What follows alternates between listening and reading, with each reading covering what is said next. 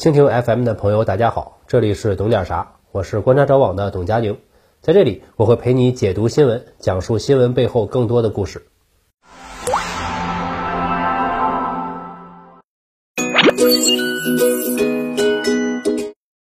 各位好，我是观察者网的董佳宁。五月十一日，第七次人口普查主要数据出来了，总人口数十四亿一千一百七十八万。我看网上还有人说这个数是十四亿人要一起发，比二零一零年的普查增加了七千二百零六万，增长百分之五点三八。我们大家很关心的年龄比例两增一减，新生人口和老龄人口的比重都上升了，劳动年龄人口的比重有所下降。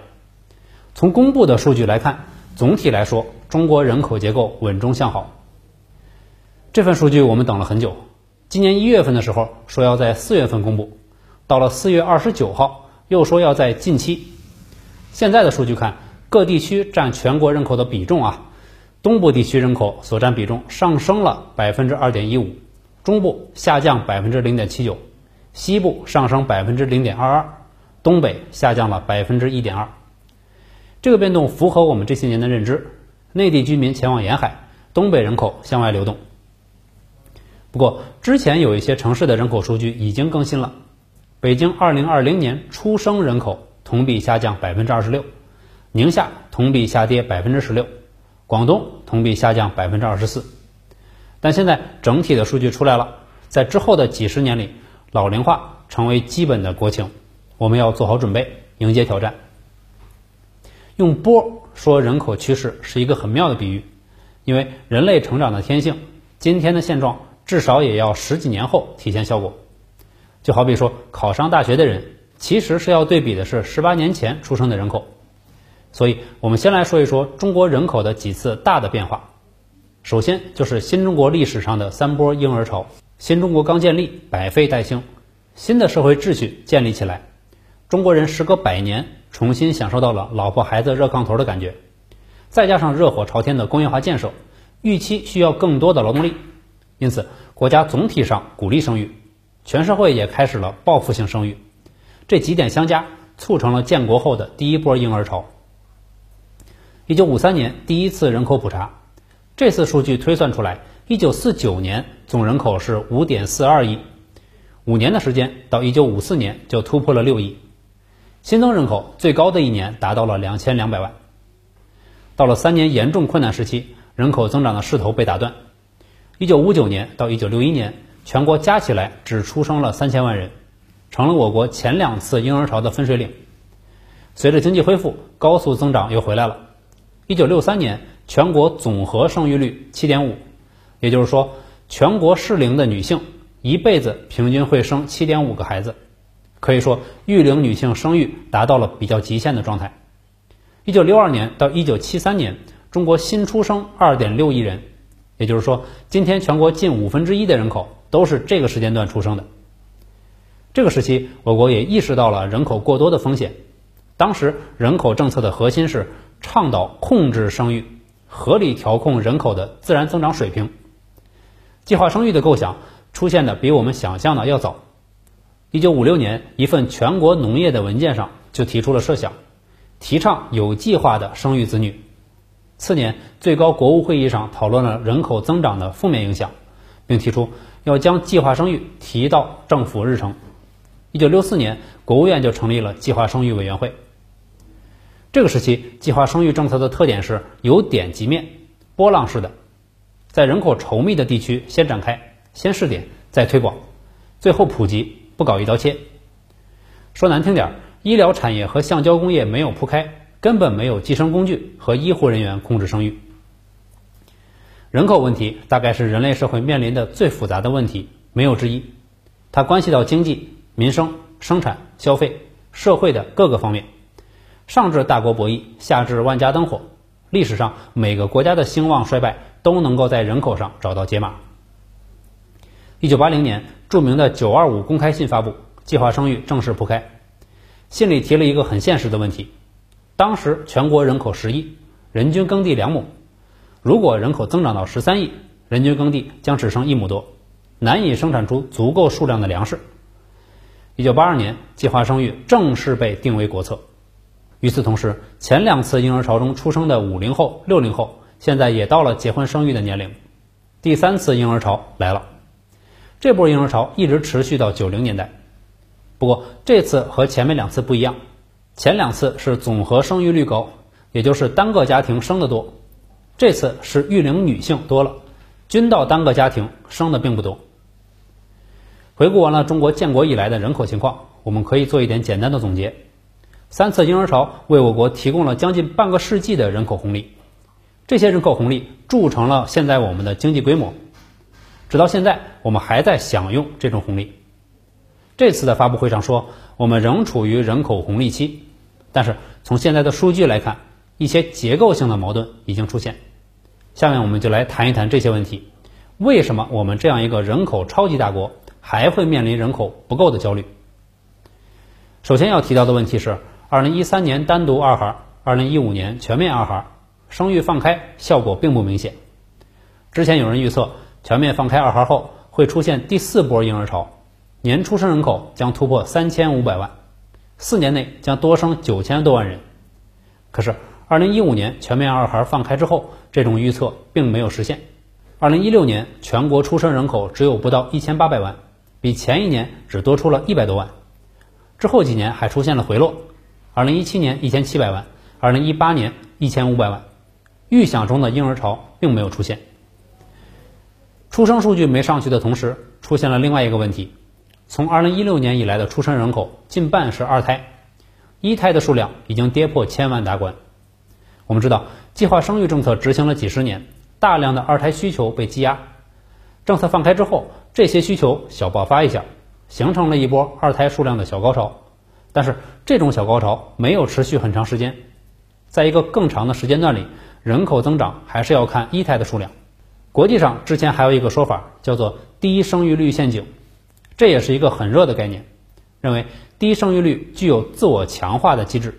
什么意思呢？就是一旦出现了很低的生育率之后，就可能越来越低，局面就难以扭转了。有一个指标一点五，就是一个家庭平均生育一点五个孩子。如果低于了这个之后，就很难回升。二零一九年，我们的总和生育率已经低于了这个线。不过，这个理论呢，现在还不能说是规律。俄罗斯就是反例。一九九三年到二零零七年里面，十多年的时间，生育率都低于一点五，最低的时候只有一点一六。但是，二零零八年之后，数据开始回升。二零一五年时，甚至达到了一点七八。就我国来说，不一定存在低生育率陷阱。但是少子化是一定要警惕的。第二个问题是老龄化，这次的数据不太乐观。建国后的第二波婴儿潮，六零后已经开始退休，或者接下来的几年就会退休。六十岁以上的人口二点六亿，占比百分之十八点七，比上一个十年多了百分之五点四。六十五岁以上一点九亿人，占比百分之十三点五，同比增长了百分之四点六。今年的发布会用了这样一个表述：老龄化已经成为了基本国情。老龄化是一个严重的社会问题，会让社会承担巨大的压力。这个压力体现在哪里呢？中国2020年社保支出5.75万亿，其中七成是养老保险的支出，也就是1.2亿退休人员的基本收入。另外还有一点三亿农村老人养老要靠自己，这也意味着。即便不计算通货膨胀等因素，到二零三二年，我们又会新增二点六亿老年人。如果考虑到里面的城市居民，还要每年增加数以万亿计的养老支出。现在大家感到担心的呢，不是人口总数，而是人口结构，是能够生产社会财富的劳动人口。前面说了，人口关系到社会的方方面面，它既是一个很宏观的东西，又是一个具体而微的东西。每个年轻人都需要考虑自己要不要生，能不能生，生几个。现在的情况是，我们现在还并不是一个生育友好型的社会。生育友好型不只是生育政策上友好，并不是简单的全面放开的问题，它更是一个生育意愿、养育能力的问题。要让年轻人有意愿将自己珍藏的美好馈赠给下一代，并且有能力守护下一代对这种美好的追求。那么需要怎么做呢？各类措施大家都听得很多了，生育政策、房价、教育、提高社会总消费、劳动生产率等等。我简单说一说我自己的看法：加强社会的精细化治理。这个话呢，听起来有些虚，但是道理很简单。这几年在许多经济领域都出现了缺乏系统计划的盲目扩张，这种扩张就是扩量，没有提升生产的效率与质量。都想扩量，就会内卷，打得头破血流，效率极为低下，资源浪费严重。在一些资本青睐的领域，这种现象更加明显，因为规则只有一个，体量最大的就是王，赢者通吃。为了成为老大，就是要疯狂的烧钱拉新。烧钱抢市场是一种低效的投资，无法带动增长。实际上，钱烧完了，败的跑路，成的一统天下。今天我们还是要靠提高每个劳动力的使用效率。上面说的是生产端，更严重的问题是消费端。企业给劳动者发的收入不足以消化他们盲目扩张做出来的产品。六亿人月均收入不足一千，这可不是洋葱新闻，而是统计局实打实的数据。还有就是就业问题，这次人口普查数据提到，我国有二点一亿人受过高等教育，十六到五十九岁的群体中，平均受教育年限从九点六七年提升到了十点七五年，这是一个很好的现象。经过了这么多年的教育投入，我们的劳动力的素质在不断提升，但是仅仅是这样的话还不够，要将这种变化反映在劳动生产率提高上，还需要一步，成年人就业再培训。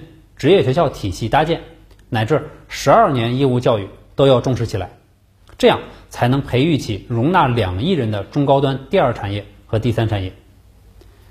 无论是生产端还是消费端，都需要多元主体统筹协调，需要精细化的治理。对外要提高竞争力，把资源从内卷严重的低端扩张中抽出来，集中力量向高端方向试错突破。对内要回到以人为本的初衷上来。人口说到底就是人的问题，对待所有和人民相关的问题都应该有温度。生命的延续不仅仅是一个生物本能，或者说遗传的问题，内在更应该闪耀着人性的光辉。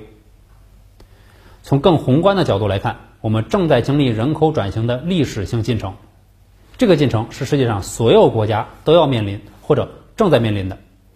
现在也没有完美的应对之策，像中国这样的超级人口大国，势必要走出一条自己的道路。观察者网的节目《科工力量》最近推出了付费课程，一共二十三讲。制造业是科技，也是政治。制造业在全球范围内有分工、有布局，这里面牵扯了太多的利益，其中的故事也很精彩，有些甚至是离奇。希望大家能够关注科工力量的课程，一起来看这些有意思的故事。我的节目固定是在周四晚上和周日上午更新，个人号、B 站、微博、微信公众号都是甘地董佳宁。如果你喜欢这期视频，欢迎大家多多的转发。我们下期再见。